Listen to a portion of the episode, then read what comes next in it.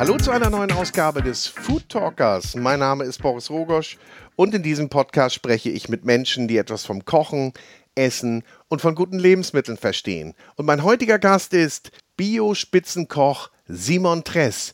Er hat im letzten Jahr das weltweit erste Demeter und Bioland Fine Dining Restaurant eröffnet, das 1950. Alle Zutaten kommen aus einem Umkreis von 25 Kilometern, also konsequent regional und vollkommen auf den ursprünglichen Geschmack konzentriert.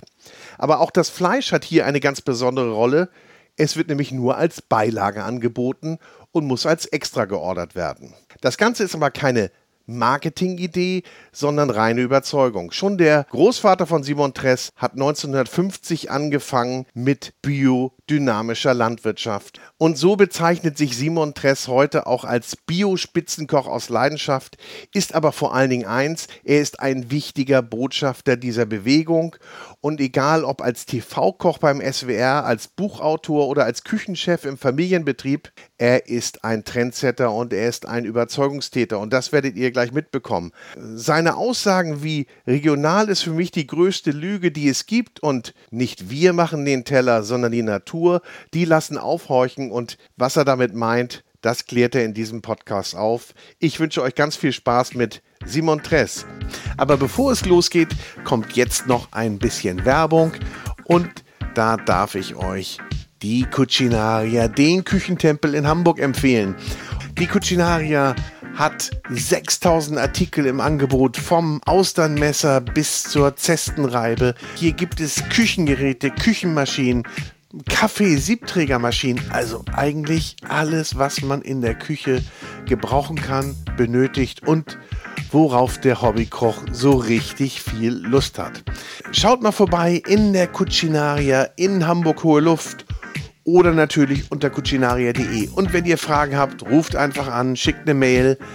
Euch wird hier auf jeden Fall geholfen und ihr bekommt beste Beratung und besten Service. So, und jetzt geht's los mit Simon Tress, dem Bio-Spitzenkoch aus Leidenschaft, präsentiert von der große Restaurant- und Hotelguide. Viel Spaß!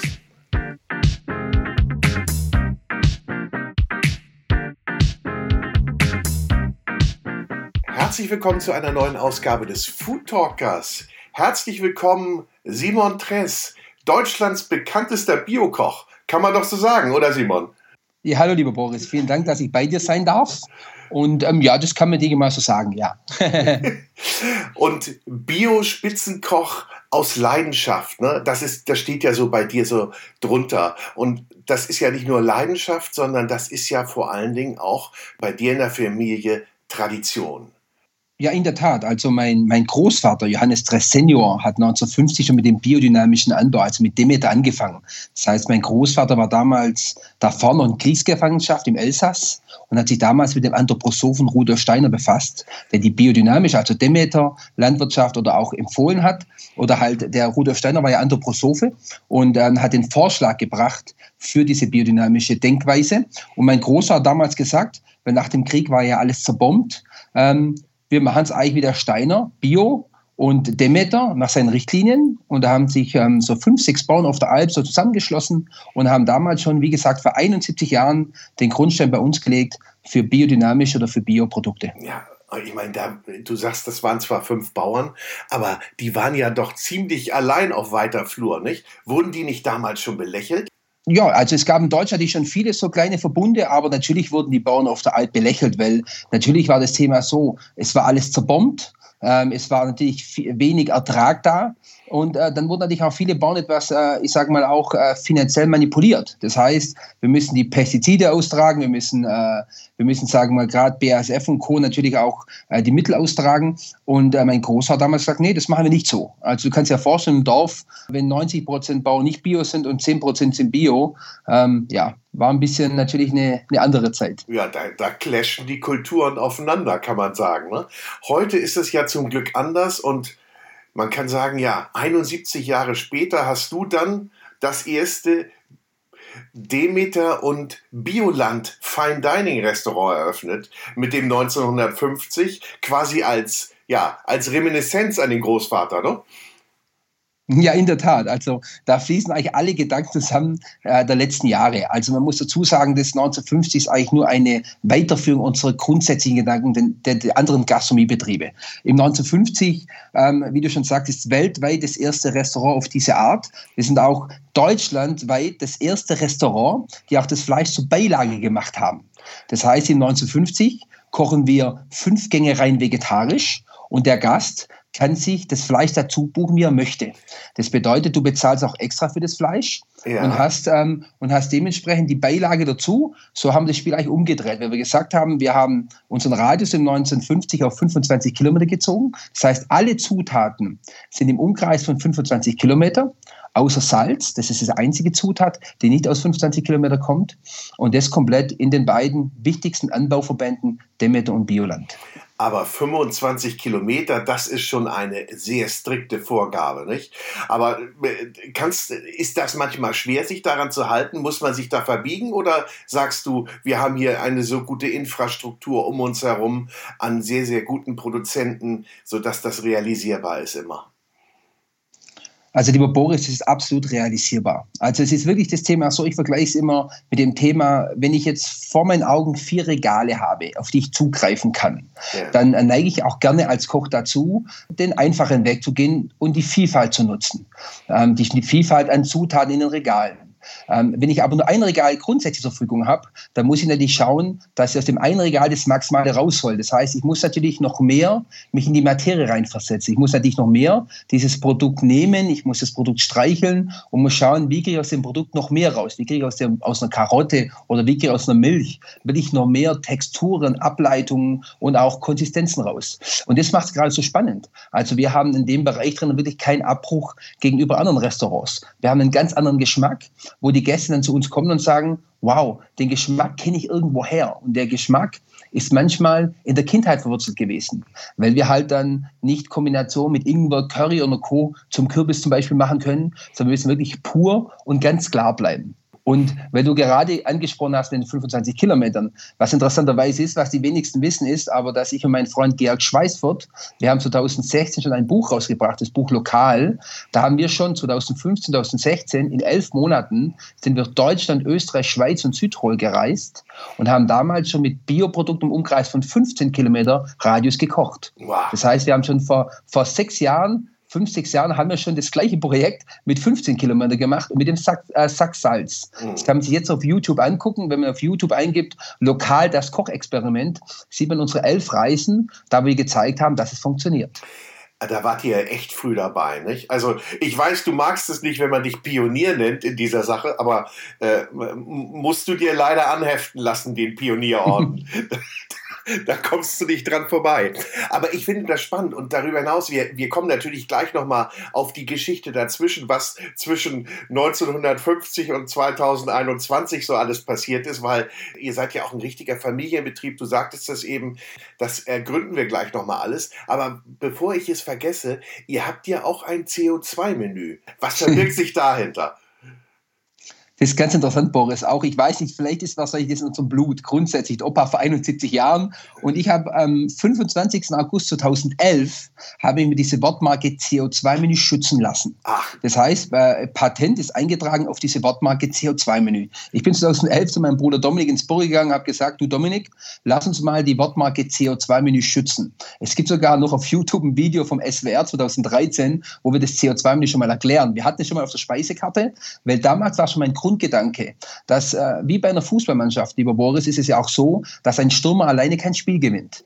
Das heißt, im Endeffekt, es geht nur um der Mannschaft. Und wir dürfen nicht immer denken, dass jetzt zum Beispiel ein besonderes Lamm oder ein besonderes Rind aus der Region äh, der Star ist, sondern der Star sind wirklich die Zutaten, die dazugehören. Und damals haben wir schon ein Menü aufgebaut, wo wir alle Zutaten transparent gemacht haben, um auch zu zeigen, nur ein Rind allein funktioniert nicht. Ein Rind braucht auch, oder ein Rinderfilet, das braucht auch äh, Butter, das braucht auch äh, Gewürze, das braucht alles. Und dem müssen wir auch Respekt schenken. Wie bei einer Mannschaft auch. Es geht nur im Team. Und wir wollen allen unseren Zutaten den maximalen Respekt schenken. Auch wirklich die Zutaten, die vielleicht nicht die Nennung nicht bekommen, weil sie vielleicht einfach zu, zu einfach oder zu selbstverständlich sind, ähm, die wollten wir haben. Und das war mein Grundgedanke damals. Ich habe damals gesagt, ich möchte ein Menü aufbauen, wo wir allen was zeigen. Das ist der Ansatz von dem CO2-Menü. Und jetzt ist es soweit, dass wir bei unserem Menü komplett auch die CO2-Emissionen rechnen. Und deshalb kochen wir fünf Gänge vegetarisch. Das Fleisch hat einen höheren CO2-Ausstoß. Und der Gast kann dann vor Ort wirklich entscheiden, brauche ich das Fleisch oder brauche ich nicht das Fleisch? Teile ich das Fleisch meiner Frau zusammen? Und das kostet auch extra. Das heißt, du bezahlst ihn 19,50, das sind 89 Euro Fünfgang vegetarisch, auch nochmal 19,90 Euro für ein pures Fleisch zum Hauptgang. Und somit schenken wir dem Fleisch zum Beispiel den maximalen Respekt und der Gast weiß, okay, es ist was Besonderes, es ist eine höhere Produktion, es äh, stoßt mir Emotionen aus, also muss ich damit es auch ähm, mir auch Respekt schenken. Erstmal finde ich das total spannend, dass ihr das damals schon gemacht habt, dass ihr damals schon auf die Idee gekommen seid. Da haben euch wahrscheinlich viele für, naja, etwas spinnert gehalten, nicht? Die CO2-Menü, naja. Aber heute ist es natürlich umso, ja, umso wichtiger und umso mehr natürlich auch in aller Munde. Aber weißt du, ich, was ich so glaube, was, was ja die Kunst auch ist, dass man das Ganze ja auch so vermittelt, dass es eben spielerisch ist und dass der, dass der Gast das dann natürlich auch aufnimmt, ohne dass man das mit erhobenem Zeigefinger macht. Das wollt ihr ja gar nicht, nicht? Überhaupt nicht, genau, Boris. Es ist schön, dass du so ansprichst. Das Thema ist ja so, wir sind 71 Jahre schon im Boot. Das bedeutet, weißt du, wir sind jetzt keine Hipsters oder keine Startups oder, also nicht zu verteufeln, nicht falsch verstehen, aber weißt du, wir machen das schon aus, aus, wie soll ich sagen, es ist schon bei uns im Blut. Ich sage immer, das ist schon mit der Muttermilch großgezogen worden, äh, diese Gedanken. Die und, und das finde ich auch ganz wichtig. In der DNA sozusagen verankert bei euch, ne? Ja, in der Tat. Also weißt, wenn du 71 Jahre den biodynamischen Gedanken verfolgst, dann kennst du halt nur das. Das heißt, wir, wir, wir sind jetzt nicht auf den Zug aufgesprungen. Und du kannst dir ja vorstellen, wie meine Kindheit in der Schule war. Äh, der Sohn vom Biobauer, der Grünkornfresser, die Birkenstocks. Wir hatten natürlich in der Zeit, wo Bio, wie man so schön sagt, on vogue war, äh, waren wir natürlich, äh, natürlich, ähm, ja, ähm, ja, wir waren, sagen wir mal, ähm, da war Bio noch nicht so populär, aber wir waren trotzdem da. Wir mhm. haben auch diese harte Zeiten durchgemacht, wo halt in unserem Gasthof drinnen äh, nicht die Leute waren. Du musst dir vorstellen, mein Vater hat elf Jahre vor dem Nichtrauchergesetz vor dem offiziellen Nichtrauchergesetz hat er Mitte Dezember, das vergesse ich nie mehr, ein Schild rausgehängt. Liebe Gäste, ab dem 1. Januar wird hier drinnen nicht mehr geraucht. Punkt. Wir haben viele Gäste verloren, aber mein Papa hat immer gesagt, er kann es einfach nicht mehr brauchen, dass zu unserem guten und gesunden Essen jeder eine Kippe anmacht. Das ist ja heutzutage gar nicht mehr vorstellbar. Aber früher war es ja wirklich so, ähm, die Kinder haben vielleicht noch gegessen und die Mutti und der Papi hat schon mal die Kippe angezündet. Es war ja früher auf jedem Tisch ja früher ein Aschenbecher. Das war einfach, ja, das war irgendwie haben wir das schon immer so ein bisschen getrieben gehabt und, und haben da das nicht rebellisch gemacht, aber wir haben irgendwie das im, im Herz und im Kopf, haben wir diese DNA oder diese Gedanken einfach schon immer getragen und ja, und einfach auch gelebt das überträgt sich dann natürlich auch auf alle. Ne? Das überträgt sich dann auch auf die, klar, auf die nächste Generation. Ähm, aber was ich gerade mir so denke, wenn man wissen will, was in Zukunft so in den nächsten zehn Jahren en vogue ist, muss man eigentlich nur bei euch vorbeikommen. Da wird man es wahrscheinlich sehen, oder? Irgendwo kriegt man dann schon den, neu, den nächsten Trend mit. Gibt es denn so Trendscouts, die zu euch kommen und sagen, was machen die Trends denn eigentlich da? Was kommt denn als nächstes? Wird wahrscheinlich fast so sein schon, ne?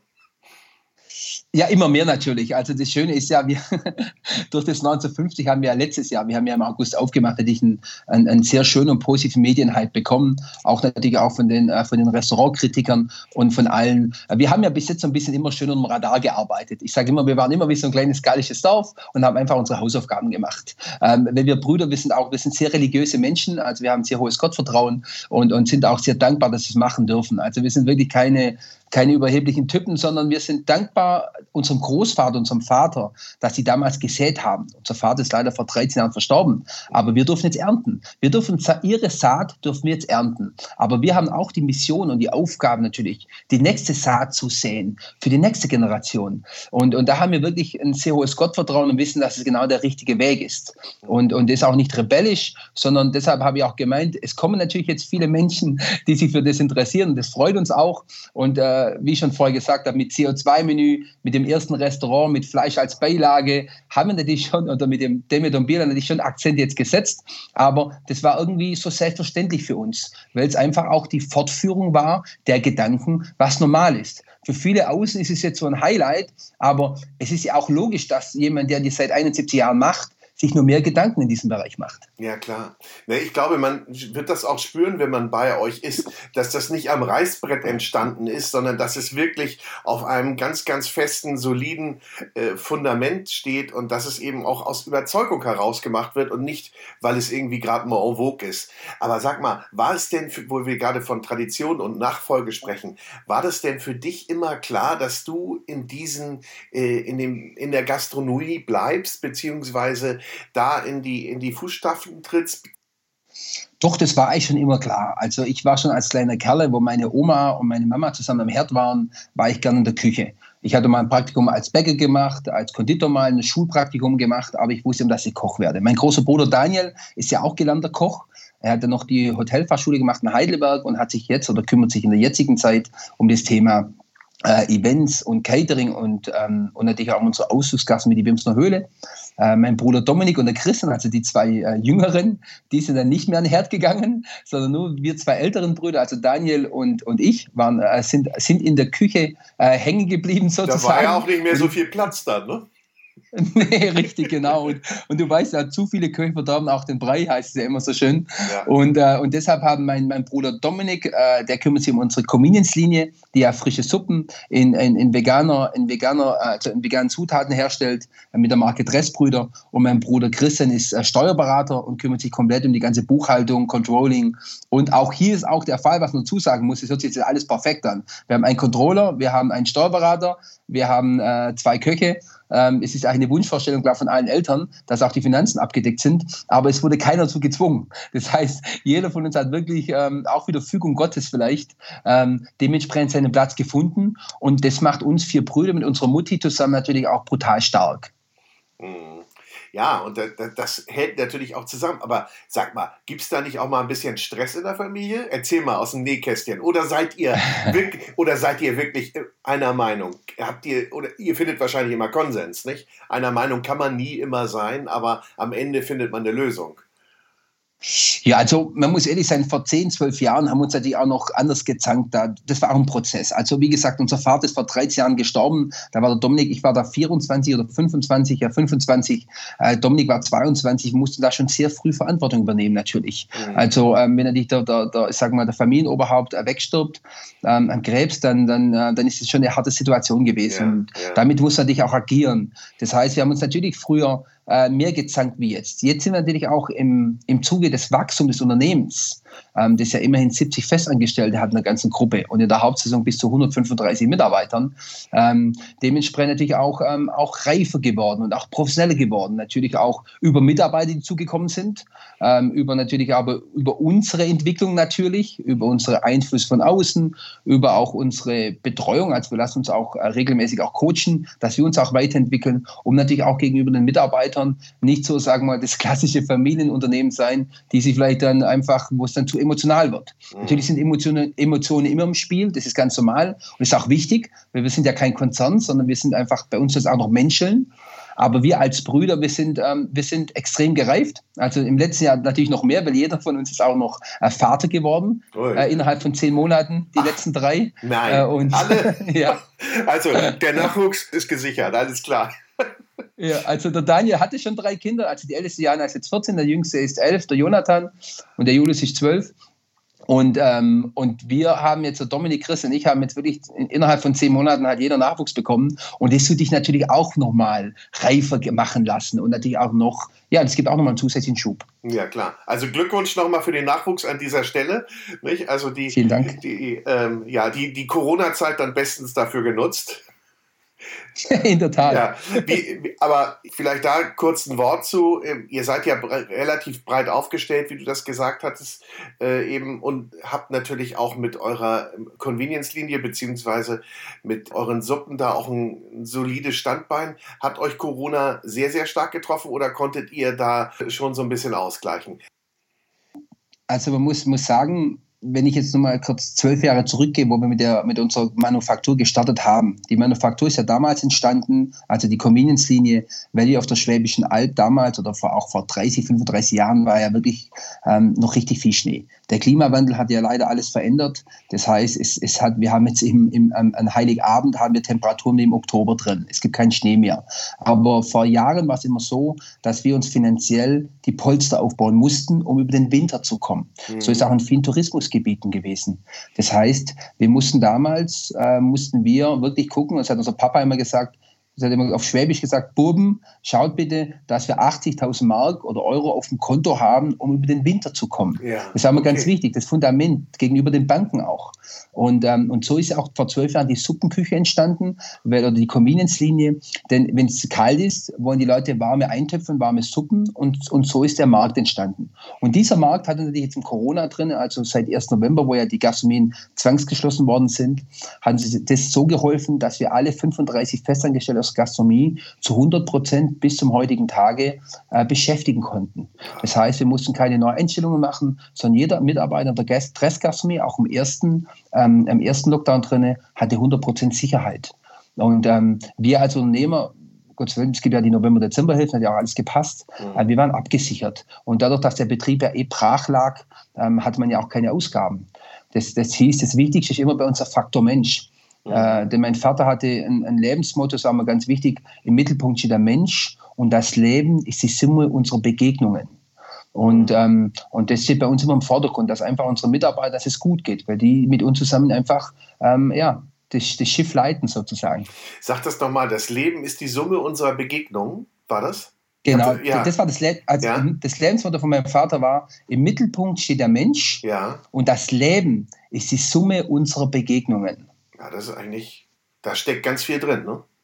Ganz, mhm, ganz viel. Ja. Mhm. Ja, ne, und ich meine, ja, ich bin ganz ergriffen. Weil es, es, es wirkt bei mir noch nach.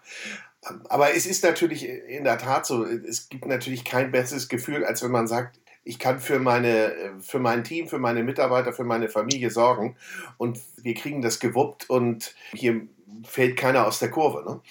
Aber wenn wir nochmal zurückblicken, mein Lieber, du hast ja so ein paar Stationen absolviert, bis du dann wieder zu Hause gelandet bist nach deiner Ausbildung. Erzähl doch mal ein bisschen, was hast du da so getrieben? Ja, also ich habe ne, ne, auch eine ganz klassische Ausbildung gemacht. Ich, ich war ein Jahr lang auf der Hotelfachschule, auf der Bavaria in Altötting. Das war damals eine der besten Hotelfachschulen. Das haben damals meine Großeltern, also äh, von, von Gasthofseite, meiner Mutterseite, haben das damals Gott sei Dank finanziert, ja. dass da hingehen durfte. Danach habe ich meine Ausbildung gemacht im Hochschwarzwald, in vier Jahreszeiten am Schluchsee ein schönes Familienhotel. Dann von da aus ganz klassischer Bundeswehr-Grundwehrdienst. Und äh, nach dem Grundwehrdienst wurde ich nach äh, Berlin beordert. Äh, das war auch sehr schön, dass da arbeiten durfte im Ministerium. Für den damaligen Verteidigungsminister Peter Struck habe ich gekocht. Ach, das macht ja auch nicht jeder, ne? Staat, Nee, das war also, das, mein Bruder Daniel war vorher noch für Sharping in Bonn und ich durfte dann für Struck in Berlin sein. Ach. Und habe da mal meine sechsmalige Bundeswehrzeit verbracht in der Gäste-Casino des Ministers. Habe da für die ganzen Staatsgäste gekocht, Rumsfeld, Huhn, Schröder und wie sie alle hießen. Ah, ja. Das fand ich eine, eine, eine schöne Zeit. Danach wollte ich eigentlich ins Ausland gehen, habe dann aber erfahren, halt gerade, ich hatte eine Zusage nach Portugal und hat dann die, bin nach Hause gekommen, habe dann gerade erfahren, dass der Vater Krebs hat. Mhm. Und dann habe ich nicht alles über den Haufen geworfen. Ja. Bin dann aber auch, ähm, auch wieder Fügung Gottes äh, nach Aachen gekommen, in den Quellenhof, auch ein, ein sehr schönes Hotel. Ähm, wo ich arbeiten durfte. Und von Aachen aus äh, bin ich dann in die Traube Tombach äh, nach Bayersbronn gelandet wo sich wirklich dann auch mein, mein freundschaftliches äh, Netzwerk äh, sehr ausgebaut hat und äh, ich wirklich noch mit sehr vielen Kollegen von damals wirklich ein sehr enges äh, Verhältnis habe und ähm, wirklich gut verbunden bin. Und äh, nach der Zeit in der Traube Tombach habe ich mich noch äh, mit, mit der Mannschaft, mit der damaligen, ähm, rund um gerade äh, Florian Stolte, der aktuelle Küchenchef in der Köhlerstube und mit äh, Stefan Heilemann, der jetzt ja im Widder in Zürich mhm. zwei Sterne kocht. Wir sind dann nach Hamburg ins Harald Wohlfahrt Palazzo und haben noch äh, drei Monate Palazzo gemacht ähm, von Harald Wohlfahrt. Und äh, dann bin ich nach Hause an Herd. Äh, ja, und habe damals, wenn mein Bruder Daniel hat 2006 schon die Wimsner Höhle übernommen. Also die Wimsner Höhle ist ja äh, die einzige mit dem Boot befahrbare Schauhöhle in ganz Deutschland. Das heißt, im Jahr fahren da so 52.000 Besucher in die Höhle rein, also fährst mit dem Boot rein und wieder raus. und ähm, das ist die einzige Schauhöhle in Deutschland, die mit dem Boot befahrbar ist. Und die ah, gehört ja. auch ja zu uns dazu als ja. Pachtobjekt. Und äh, ich wollte halt damals auch von Anfang an dabei sein. Das, ich bin schon immer so ein bisschen so ein Architekt gewesen und ähm, ich wollte halt immer, ähm, dass ich von Anfang an auch mitentwickeln kann. Das heißt, ich war vielleicht kulinarisch noch nicht so auf, ausgereift. Ich hätte können eigentlich eine andere Wanderjahre machen und in Sternegastronomie noch gehen und so weiter. Aber ich wollte eigentlich meine eigene Handschrift entwickeln und ein Teil davon sein. Ich wollte ein Teil davon sein, wenn die Familie wächst und das Unternehmen wächst, möchte ich von Anfang an dabei sein. Deshalb bin ich eigentlich mit 23 schon sehr früh zu Hause eingestiegen. Hm. Naja, aber so ein bisschen was hast du ja gesehen auf deinem Weg. Ja, doch, ich habe einige gesehen. Ich hatte ja auch noch das, das Glück, ähm, dass ich damals auch noch ähm, Mitglied und auch Kapitän der deutschen Jugendnationalmannschaft des VKDs war, also die Kölner Nationalmannschaft. Da war ich ja vier Jahre lang auch dabei. Ähm, wir haben derzeit in der Juniorennationalmannschaft und auch in der Nationalmannschaft die Weltcups gewonnen in Singapur. In Moskau sind wir äh, Siege geworden. Wir haben in Wales gewonnen. Wir sind äh, 2006 äh, war ich Kapitän der Junioren Vizeweltmeister geworden in Luxemburg. Das wurde seitdem auch nicht mehr getoppt seit 2006.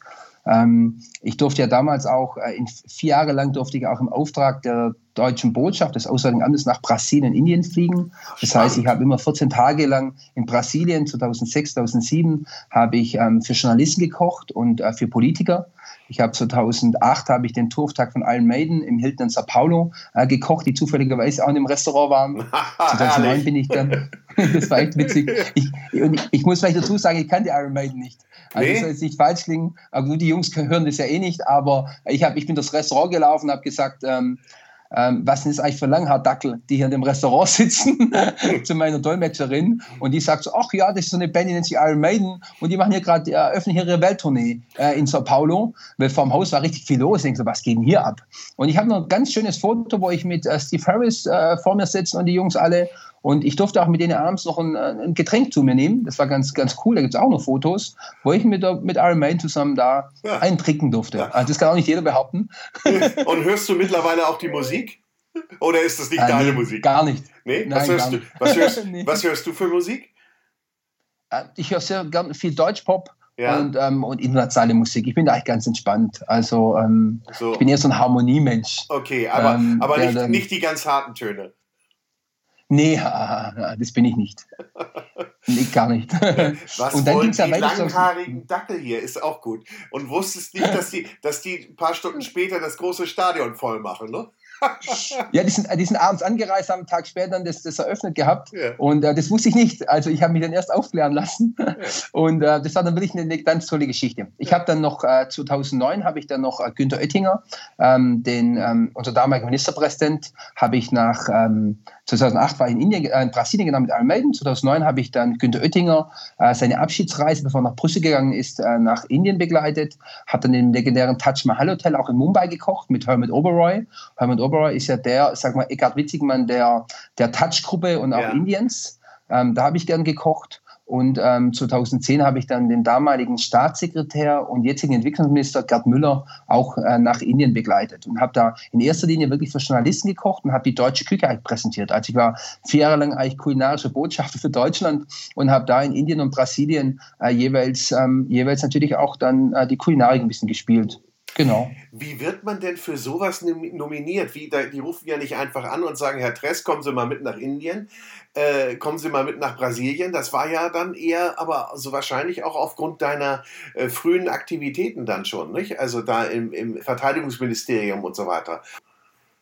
Genau, also ich war damals ja, wie gesagt, die erste Ausflug war 2006, wo ich, ähm, das ging über den VKD damals ja. und über die Nationalmannschaft. Ne? Die hat, hat der VKD gesagt, wir schicken unsere beiden Kapitäne. Ich war Kapitän der Jugendnationalmannschaft und Hans-Peter Tuschler, ähm, der war Kapitän der Nationalmannschaft. Und dann haben wir zusammen den ersten Auftakt gemacht. Und danach hat sich so rausgerissen, gesagt, du Simon, ähm, hast du das Bock weiterzumachen? Ich habe gesagt, ja, das ist immer schön, so einen Jahresurlaub äh, zu machen und einfach das zu erleben. Und dann sind wir damals schon, sind wir, bin ich in, in 14 Tagen in sechs verschiedenen Städten habe ich gekocht. Das heißt, ich habe dann 2007, äh, dann habe ich in Brasilia gekocht, ich habe in Belo Horizonte gekocht, ich habe in Victoria gekocht, in Blumenau, in Rio de Janeiro gekocht. Und das war dann immer in den Konsulaten und mein Menü blieb dann für mehrere Monate auf der Speisekarte. Und, ähm, und dann bin ich einfach weitergereist. Verstehe. Aber das ist schon cool, wenn man so rumkommt, oder? Ich meine, das gibt ja nicht so viele Jobs, wo man auch in so jungen Jahren dann unterwegs ist und äh, überall mal reinriechen kann. Klar, kann nicht jeder, aber das ist schon eine tolle Sache, finde ich. Das, das bringt ja, das, ja auch ein bisschen, oder? Oder hat dich das, ja, da hast du ja viel mitgenommen. Absolut, du das jetzt 15 Jahre, habe ich vor 15 Jahren damit gestartet, wie gesagt bis 2010. Ähm, weißt du, das war auch wieder, ich glaube auch wieder so Fügung Gottes. Also für mich spielt es eine ganz, ganz große Rolle. Und, ähm, und ich habe, sagen wir mal, wirklich die Welt eigentlich in sehr jungen Jahren gesehen mir fehlt in dem Bereich nichts und, und, und da bin ich auch sehr, sehr dankbar, dass ich das damals erleben durfte. Und damals hatte ich auch noch nicht so diese Verpflichtungen und, und, ähm, und das war nicht schön. Es war natürlich, äh, wie gesagt, spannend. Natürlich auch die Nationalmannschaft. Weißt du, wenn du, den, wenn du in, in Moskau den Gremlin Palace gewinnst und als Kapitän als erst auf die Bühne gehst und 800 Leute schauen dir zu und du kriegst einen riesen Pokal in die Hand, das macht dich schon stolz. Und wenn du eine Mannschaft äh, führst, wir hatten damals wirklich so Jungs dabei wie Marco Böhler, das ist der Suche von Tanja Granditz mhm. ähm, in Zürich, äh, in, in, Basel. Mhm. Und ähm, wir waren, wir einen tollen Haufen. Daniel Schöfisch, der jetzt im, im, im Saarland sehr aktiv ist. Ähm, wirklich eine, eine, tolle Truppe. Und, ähm, und da war ich stolz, dass ich Kapitän von dieser Mannschaft war. Weil ich bin Fußballer und, ähm, und ich habe auch ein bisschen das Fußballgehen und die, die, die Denkweise eines Trainers. Und, und deshalb war das für mich natürlich, ähm, ja, einfach, man muss sagen, eine geile Zeit. Mhm. Ja, ja, das, das hört man raus. Du sprühst sehr. Ich meine, du bist sowieso ein positiver Mensch, wie ich, wie ich feststelle, was sehr schön ist. Und dass du da so eine Affinität zum Fußball hast oder, oder sagen wir zum Teamsport, das hört man ja auch raus, äh, weil du ja auch vorhin von Team und Teamaufstellung gesprochen hast. Das ist schon ganz wichtig für dich. Ne? Da kann man so auch einige Analogien ziehen, glaube ich. Ne? So aus dem Fußball auch in die Küche. Machst du das? Ich habe da mal so was Leuten gehört, dass mir da jemand was erzählt hat. ja, ja, da hat jemand richtig geläutet bei dir. Ähm, das Thema ist, ich habe, ähm, man muss, ich erzähle vielleicht auch vielleicht eine kleinere negative Geschichte in der Sache. Ich war ähm, 2009 bin ich persönlich kurz vorm Burnout gestanden, okay. weil damals ist mein Vater gestorben und, ja. ähm, und ich war Kapitän der Nationalmannschaft und ich war einfach eine Ego-Sau. Ich war eine richtige Drecksau damals. Ich war ein richtiger Choleriker. Äh, und äh, man war einfach eigentlich nicht das, was ich jetzt bin. Und, und damals war schon das Thema so, dass, ja, einfach, war ich ja selber, ich muss das Fleisch würzen, ich, ich, ich, ich, ich. Mhm. Und dann hatte ich Gott sei Dank eine gute Therapeutin in München, die hat mich über Teilhypnose zurückgeholt ähm, okay. und hat mir wirklich diese Blockade in meinem Bauch gelöst. Das heißt, ähm, deshalb kann ich auch offen drüber reden. Ich rede da grundsätzlich offen drüber, weil ich vielleicht auch anderen Kollegen oder anderen Menschen auch damit was mitgeben kann. Das heißt, ich habe die, die, ich hatte den Schutzmantel aufgebaut und äh, ich bin nicht angreifbar. Ich bin sowas von perfekt gewesen damals, dachte mhm. ich. Und, ähm, und die, der Schutzmantel hat sich dann über die Blockade, über Hypnose, über Teilhypnose, hat sich das gelöst. Und, ähm, und ich war wirklich frei ich war frei und habe damals auch schon gemerkt, das war dann, wie gesagt, 2010, 2011, ich muss einfach mal wieder vier Stufen zurückgehen und es neu aufrollen. Das heißt, ich muss einen Prozess durchgehen, in dem ich im Endeffekt auch dieses Unperfekte lebe. Einfach sage, okay, wie kann ich Menschen abholen oder wie kann ich auch eine Mannschaft abholen und jeden so akzeptieren, wie er ist und ihn deshalb nach seinen Stärken und natürlich auch seinen Schwächen analysieren. Es gibt Mitarbeiter, wenn wir jetzt auf den Fußball zurückgehen, die funktionieren im Sturm und es gibt aber welche, die funktionieren in einer Viererkette. Das heißt, wir haben Mitarbeiter natürlich, das ist ganz normal, jeder von uns in der Branche hat Mitarbeiter, die, die können jetzt vielleicht keine Verantwortung übernehmen. Es gibt äh, Spieler, die gehen, gehen über links außen und die laden aus 30 Metern den Ball ab und hauen ins Lattenkreuz rein. Aber dann gibt es auch die Spieler, die brauchen sich einen, einen, Mitspieler, um sie abzusichern. Aber da sind natürlich auch Bären stark drin. Das heißt, wenn die wissen, hey, ich habe neben mir ein, zwei Leute stehen, in der Viererkette, im Mittelfeld oder in der Abwehr, dann, ähm, dann fühle ich mich sicher und ich bringe den maximalen Erfolg für die Mannschaft. Und, ähm, und so habe ich eigentlich wirklich einen Bilderrahmen aufgebaut, wo ich jeden meiner Spieler platziert habe nach seinen Stärken und Schwächen und es auch dann regelmäßig ändere. Das heißt, ich kriege jetzt wieder einen tollen neuen Freispieler dazu ab, ab Mitte Juni und äh, dann wird die Aufstellung wieder neu aufgebaut und sage, okay, du kommst da und dahin. Und deshalb ist auch mein Konzept in der Rose eigentlich, dass wir fast über 50 Prozent Auszubildende haben, und auch zum Beispiel das Restaurant 1950 zum Beispiel mache ich ja nur mit Kochauszubildenden. Ach, ehrlich? Und zwar deshalb, ah. ja, ja, es gibt, keine, es gibt keinen Zuschef, es gibt keinen Restaurantleiter, es gibt zwei tolle Auszubildende. Das heißt, ich habe fünf Auszubildende, vier davon sind Abiturienten oder auch Studierende, äh, die das machen, weil das sind die einzigen, die meine DNA verstehen. Das heißt, sie kommen aus dem eigenen Stall raus, sie kommen aus der Nachwuchsabteilung sozusagen bei einer Fußballmannschaft mhm. und nur die verstehen eigentlich, wie das 1950 funktionieren muss, auch menschlich. Mhm. Wenn wir Köche neigen natürlich auch dazu, dass Perfektionismus, Perfektionismus uns natürlich auch kaputt macht. Ich selber weiß einfach aus Erfahrung, aus Vergangenheit, dass natürlich das 1950 deshalb so erfolgreich ist. Und das kann ich wirklich sagen, weil, wie gesagt, wir haben ja viele Kritiken über die Süddeutsche, über die FAZ, über die Welt am Sonntag, über Fokus, Spiegel. Das waren ja alle schon da bei uns. Äh, dementsprechend auch wirklich diese Harmonie auf dem, auf dem Papier gehabt, weil wir einfach äh, auf einer Augenhöhe sind Und das kommt daher, weil ich die DNA auch vorlebe. Und es können nur die Leute vorleben, die dementsprechend es auch täglich bei mir erleben. Mhm. Und ich glaube, wenn ich jetzt das Ziel hätte, das 1950 in irgendeine Sphäre zu holen, dann würde es vielleicht machen wie so ein FC Bayern und würde dann äh, irgendwelche Starspieler einkaufen, um die besser zu machen. Aber es ist die Frage, ob es wirklich auch nachhaltiger ist und ob der Erfolg wirklich da ist. Mhm. Aber das 1950 ist ein Konzept und ein Projekt, wo wir wirklich das sind ja wirklich nur zwölf Sitzplätze und wir servieren das Essen ja auch mit. Das ist eine komplett offene Küche und wir servieren das Essen, wir erklären das. Und die jungen Leute sind wissgierig. Das heißt, ich entwickle schon wieder Talente und Stars für die Zukunft im Nachhaltigkeitsbereich. Also die Leute, die sich bei mir auslernen und die sich woanders bewerben, ähm, die müsste man eigentlich mit Handkuss nehmen, weil die eigentlich die DNA von Simon Dress tragen und natürlich auch manche Unternehmen in diesem Bereich äh, natürlich mit meinen Gedanken besser machen. Und das ist auch meine Aufgabe als Trainer. Das heißt, ich suche mal bewusst Menschen raus. Ich suche mal keine keine Superstars raus, sondern ich will Superstars entwickeln. Ich will junge Leute entwickeln, dass die mal Superstars werden und es geht nur von der Picke auf.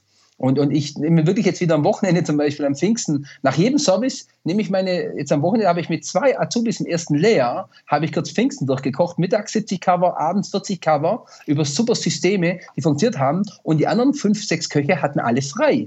Das heißt, wir haben über Systeme und über eine gute Mannschaftsaufstellung gearbeitet. Und nach jedem Service habe ich die ins Kühlhaus geholt, habe sie analysiert, sage, hey, das war super, war stark, habe zu Pia gesagt, du Pia, super, wie du agiert hast, wie du über außen gekommen bist. Und der Jonas hat es ab abgesichert. Und dann habe ich ihn erklärt, weil der Jonas muss also den Fleischpart machen und auch den, den Hauptkomponenten, auch im vegetarischen Bereich, habe ich gesagt, Jonas, Du bist der Spielmacher. Das heißt, du musst die Pia füttern, dass sie die Tore machen kann. Das heißt, du musst ihr wirklich diese, dieses Gemüse rübergeben, du musst die Weitsicht haben, weil du gibst das Tempo vor. Wenn der Hauptkomponent heiß ist, müssen die Bälle auch heiß sein. Und so kann man eigentlich über die Sportsprache, ob jetzt Fußball, Handball oder Volleyball, kann ich dementsprechend die, die Visualisierung beginnen und dem, dem, dem, dem Mitarbeiter erklären, guck, so und so funktioniert es.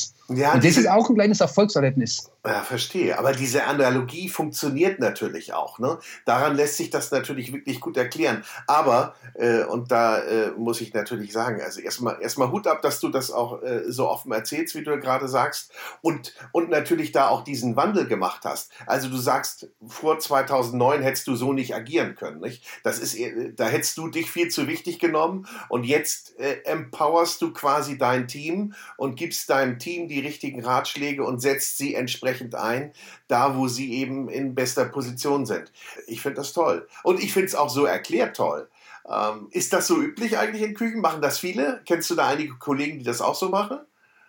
Also ich, ich weiß es nicht. Also ähm, es werden bestimmt einige Kollegen sagen, ja, das machen wir auch schon so. Ja. Aber vielleicht tue ich jetzt auch viele wieder, auch wie gesagt, mit meiner Lebensgeschichte oder mit, dem, mit der Sache auch ähm, inspirieren und sagen, okay, cool, das ist schön. Und deshalb bin ich dir dankbar, Boris, ähm, dass ich es natürlich auch nach außen tragen darf. Weil das ist ja das Schöne, wovon wir leben oder was unser Großvater, der Verein in Sizilien ja auch gemacht hat. Diese Gedanken. Mir geht es ja nicht darum und, und äh, deshalb sage ich auch, weil es aus, aus den Werten von einem Sizilian entstanden ist, das sind ja keine Geheimnisse, die ich für mich behalten will, mhm. sondern wir wollen ja die Welt mit unserer Art ein Stückchen besser machen.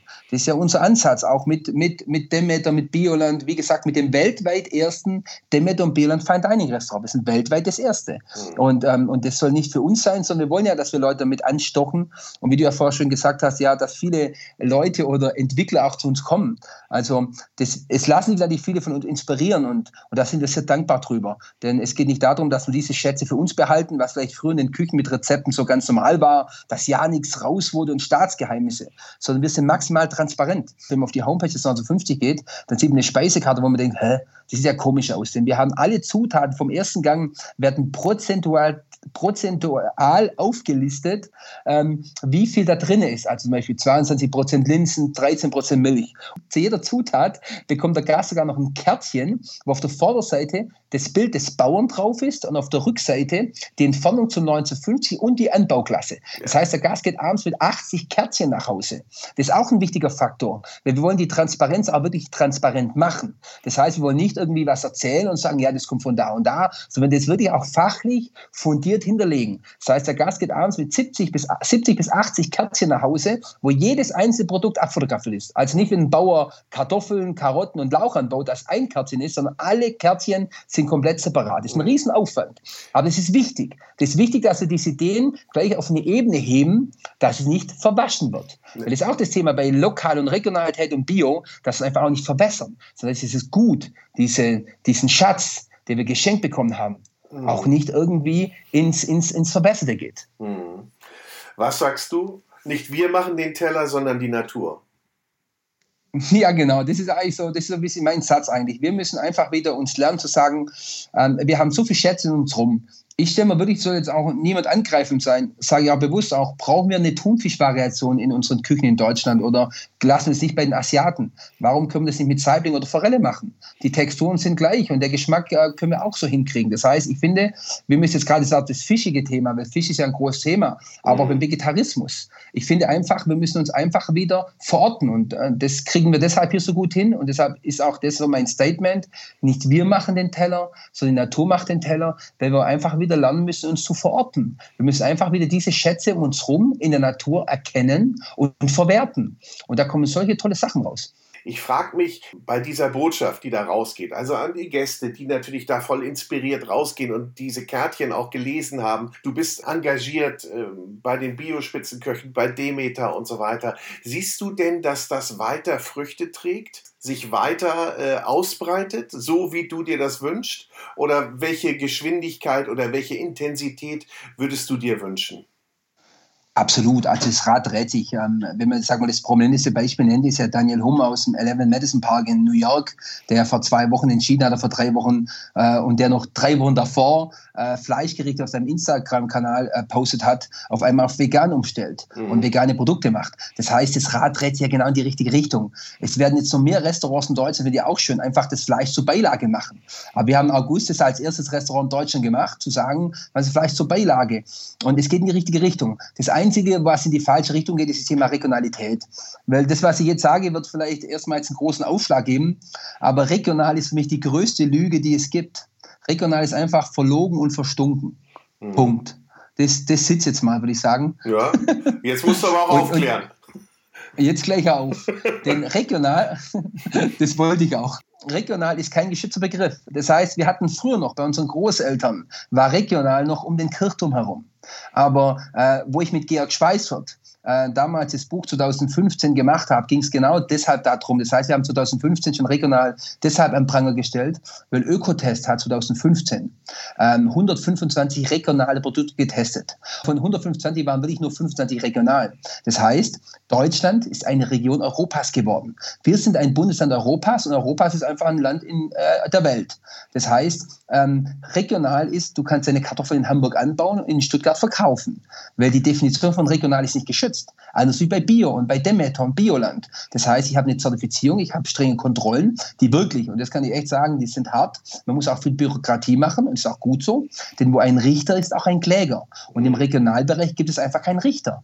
Und, und deshalb ähm, wird das Thema der Zukunft sein, Bio und regional. Das wird die Zukunft sein, weil durch Bio habe ich eine Zertifizierung ähm, die über wirklich Kontrollstellen wie ABZ auch bis zu den Konventionalstrafen hochgeht, bis zum Europäischen Gerichtshof gehen kann und was viele Betriebe auch zerstören kann, wenn du natürlich auch Schindluder treiben würdest. Und äh, deshalb wird die Zukunft nur bioregional funktionieren. Weil dann habe ich dementsprechend die Transparenzkennzeichnung. Mhm. Aber wie, genauso wie regional nicht regional nur ist oder das ein ziehbarer Begriff ist, ist es ja auch bei Bio, finde ich, und glaube ich auch viele Konsumenten, auch etwas undurchsichtig bei den vielen Bio-Siegeln und Labeln, die es so gibt und die ja teilweise äh, auch gar nicht genau hergeleitet werden können. In der Tat, also man muss vielleicht dazu sagen, alle von uns kennen vielleicht noch das sechseckige Bio-Logo. Das wurde damals von der Frau Künast auch so mit ins Leben, um als aufzustocken. Die Regeln in diesem Bereich und die Zertifizierung sind noch sehr einfach. Das heißt, das Sprungbrett vom konventionellen Bio ist, ist einfach. Jetzt wurde dieses Blatt eingeführt. In diesem Blatt wurde jetzt natürlich noch mehr noch mehr Auflagen verpackt. Das heißt, es hat sich auch schon weiterentwickelt. Ähm, natürlich das Thema, es gibt ein Naturland, das ist auch, sagen wir jetzt, auf Nummer drei, dann kommt auf Platz zwei kommt Bioland und dann kommt Demeter. Das heißt, die Vorgaben, die werden immer, immer heftiger. Das heißt, ich bin ja auch Demeter-Gärtner. Das heißt, wir haben ums Haus rum haben wir einen riesen Garten. Wir haben auch eine Bäuerin, die unseren Demeter-Acker hat. Wir haben ja selber Demeter-Landwirtschaft dabei. Das mhm. heißt, ich bin auch Demeter-Gärtner und muss auch, äh, muss auch Brennnesselmist oder Heumist austragen. Ich muss Präparate austragen. Das heißt, heute Mittag tragt, äh, trägt mein Demeter-Bauer, weil ich ja keine eigene Landwirtschaft mehr habe, der seit 1952 machen die Demeter, die Familie Freitag, tragen bei mir jetzt ihren Hornmist aus. Also Horn und Mist als, ähm, als Präparat auf meinem Gemüse vor der ersten Ernte. Das mhm. heißt, es sind eigentlich schon wieder ganz andere Vorgaben mit Fruchtfolgen und so weiter. Es geht schon in die Anthroposophie rein. Und, ähm, und deshalb ist es eine Steigerung. Aber es ist mal grundsätzlich wichtig, dass wir einfach diese, und wenn es vielleicht auch noch nicht viel ist im Biobereich, jetzt bei der Hühnerhaltung hast du bei Demeter-Hühnern einen noch größeren Auslauf wie bei Bio zum Beispiel. Aber ich finde, dass wir einfach diesen Bereich auch ähm, einfach auch, meine ich, durch die Zertifizierung auch einfach für den Endkunden einfach klarer machen. Ich bin natürlich auch kein Fan davon, ähm, dass wir uns Gemüse oder Obst in Bioqualität aus dem Ausland zukaufen. Denn wir müssen eigentlich die Sachen, die wir in Deutschland haben, einfach über die Saisonalität einfach abdecken und dann auch in Bioqualität. Aber es macht keinen Sinn, ähm, in der Tomatenzeit drinne, die dann bei uns äh, auf der Insel Reichenau oder äh, in der Region hier wachsen, ähm, zuzukaufen, sondern müssen die Tomaten einfach dann vom Bodensee kommen. Und in der Nebenzeit gibt es einfach keine Tomaten. Aber auf der anderen Seite finde ich wichtig, dass wir den Bio-Kokosmilchbauern in Sri Lanka unterstützen. Das finde ich wichtig, weil wir können einfach keine Kokosmilch anbauen. Und wir müssen eigentlich auch entscheiden, ob wir die Kokosmilch jetzt von einem, von einem, sagen wir mal, Kokosmilch-Massbetrieb kaufen oder von einem Bauern, der dementsprechend Projekte unterstützt, über Fairtrade und so weiter. Das müssen wir entscheiden.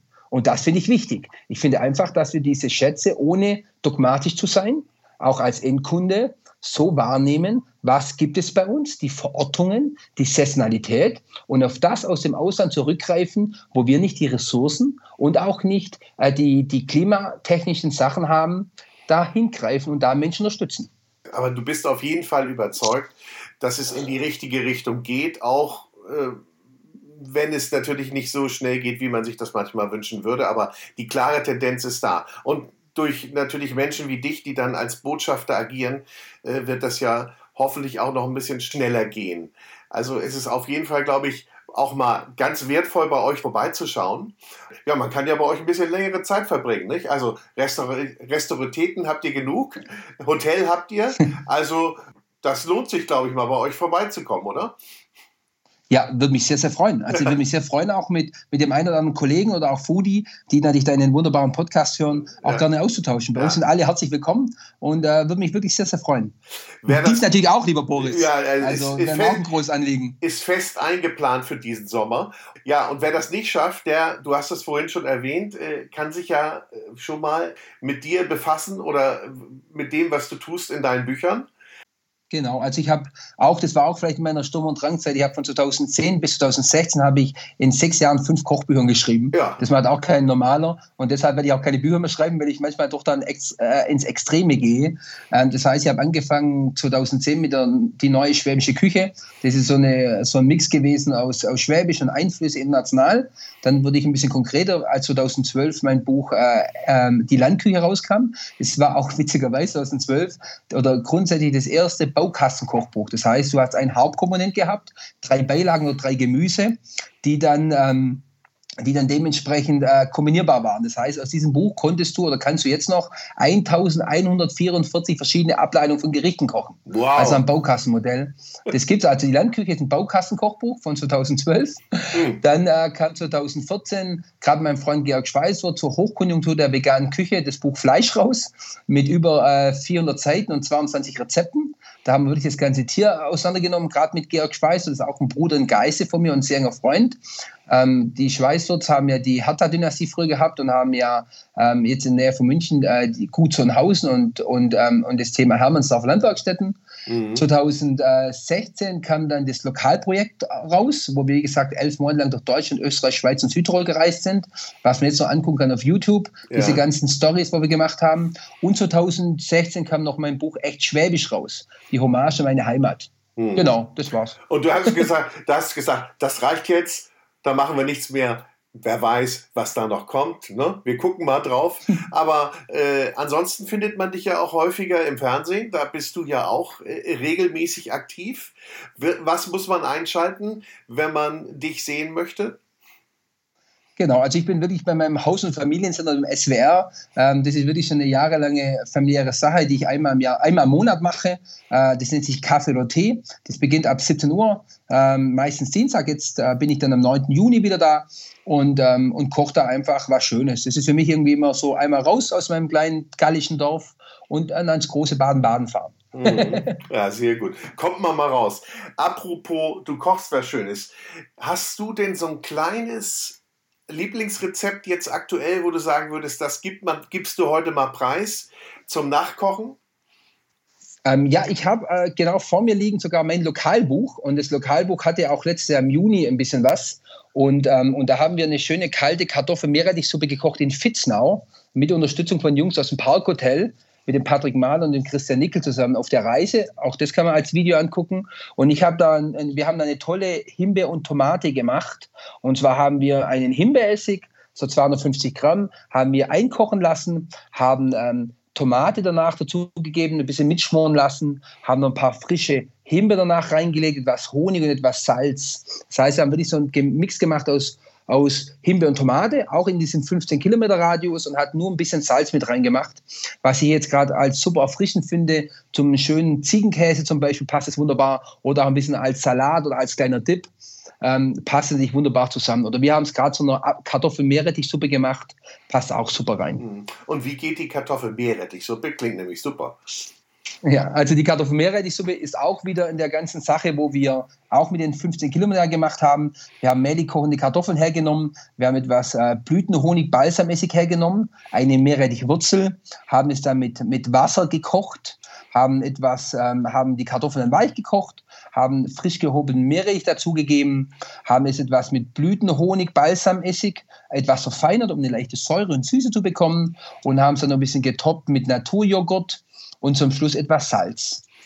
Und, ähm, und so haben wir eigentlich wirklich eine ganz einfache, schnelle Suppe gekocht. Also wie gesagt, kochende Kartoffeln mit Wasser, also Mineralwasser, etwas Meerrettich drin, etwas Naturjoghurt für, die, für den Fettgehalt kann man auch weglassen, wäre es auch eine reine vegane Suppe, etwas Balsamessig, Salz und da passen natürlich die Tomaten, äh, Tomaten, Himbeer, äh, Creme oder Chutney ganz wunderbar dazu. Oh, klingt super, ne? Und geht ja auch relativ fix, oder? Geht wunderbar, ganz einfach. ja. ja. Ja, kann man mal gut nachkochen. Und ansonsten ja. bei dir im Buch. Simon, mein Lieber, für mich bist du ein Pionier und äh, bei all dem, was du mir gesagt hast oder uns eben erzählt hast, du bist ein Vorreiter. Das ist aber auch nicht schlimm, sondern das ist gut. Wir brauchen solche Coaches. Und ich finde auch ganz toll, dass sich so viele Menschen dafür interessieren, wie du sagst. Und auch, dass 1950, wenn es denn auch ja gerade, äh, du sagtest es gerade, 2020 im August eröffnet wurde, dass das gleich so viel Resonanz bekommen hat. Und das ist doch toll und das sagt auf jeden Fall, dass du auf dem richtigen Weg bist. Aber das braucht man dir, glaube ich, gar nicht zu sagen. Ja, vielen lieben Dank, Boris. Ähm, ja, danke. Ich bin ja, wie gesagt, wir sind weiterhin demütig. Wir arbeiten weiter vor uns, vor uns in, für die Sache weiter. Es entstehen gerade viele neue, interessante Projekte. Da darf ich noch nicht drüber reden. Aber Ach, Leute, äh, jetzt wird es spannend. Jetzt wird, doch, lass mal was raus. Äh, äh, kann ich wirklich, wirklich klar nicht. Aber es wird wieder eine, es wird wieder eine deutschlandweite Innovation sein. Es wird noch ein paar Monate dauern, noch circa ähm, jetzt genau noch elf Monate, aber es wird auf jeden Fall ein Riesenaufschlag sein. Und, ähm, und wie auch mit dem 1950 werden wir auf einmal da sein. Und äh, dann freue ich mich, vielleicht reden wir dann nächstes Mal darüber. Wir behalten dich alle im Auge, da kannst du gewiss sein. Du hast mir vorhin äh, das Lebensmotto deines Vaters erzählt. Hast du auch eins oder ist das auch deines? Das, das, ist auch meins. Also ich wiederhole es nochmal sehr gerne, weil äh, das habe ich auch jetzt im, im Lockdown drinne auch an unseren, an unseren äh, Kamin im 1950 einspachteln lassen. Ja. Genau dieses Zitat, weil das trifft eigentlich auch diesen Ort. Ich wiederhole es nochmal sehr gerne. Im Mittelpunkt steht der Mensch und das Leben ist die Summe unserer Begegnungen. Das heißt, wir müssen uns eigentlich viele Begegnungen wünschen, um unser Leben wirklich auch inspirieren zu lassen und so auch weiterzuwachsen. Lieber Simon, ich freue mich über diese Begegnung, die wir heute hatten, auch wenn es äh, aus der Ferne war. Aber ich glaube, ich werde mal ganz schnell bei dir vorbeikommen müssen demnächst. Ich bedanke mich für dieses ja, tolle Gespräch, sehr inspirierend, sehr offen. Ich wünsche dir alles Gute, deiner Familie und äh, mach weiter so. Und wir gucken genau auf dich, was du in elf Monaten machst. Vielen Dank, lieber Boris. Ja? Vielen Dank für das tolle und wirklich erfrischende Gespräch. Danke, danke. Vielen alles Dank. klar. Dankeschön.